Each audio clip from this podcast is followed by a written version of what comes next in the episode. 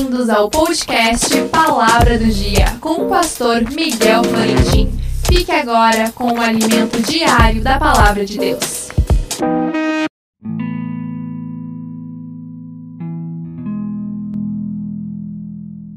A palavra do dia, mas se padece como cristão, não se envergonhe, antes glorifique a Deus nesta parte. 1 Pedro 4,16 a visão é o título de um livro muito impactante que escreveu o pastor David Wilkerson, já na Glória com Deus.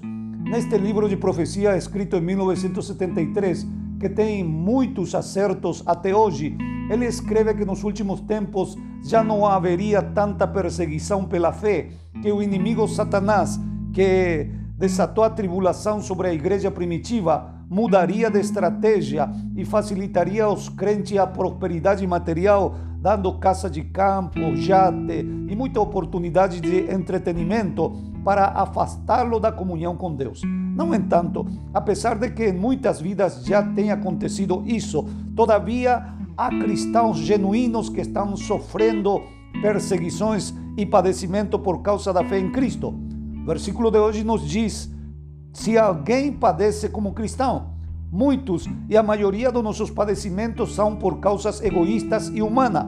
Poucos são por causa do nosso cristianismo. Porém, se isto acontece, se estás padecendo por causa da tua fé, o apóstolo diz: não te envergonhe, também pode significar não desanimas, glorifica a Deus por causa disso.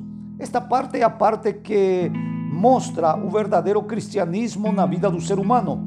Diz que 10% da nossa experiência de vida são as coisas que acontecem conosco e 90% da experiência de vida são as coisas de como reagimos ao acontecimento. O apóstolo recomenda a não reagir quando você é perseguido pela tua fé em forma negativa e sim que glorifiques a Deus por esse privilégio.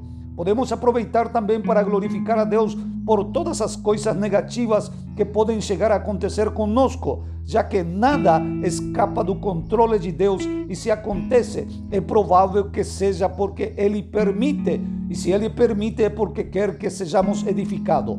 Portanto, dai glória a Deus por todo. Que Deus te abençoe. Não esqueça, amanhã mais um episódio inédito do podcast Palavra do Dia.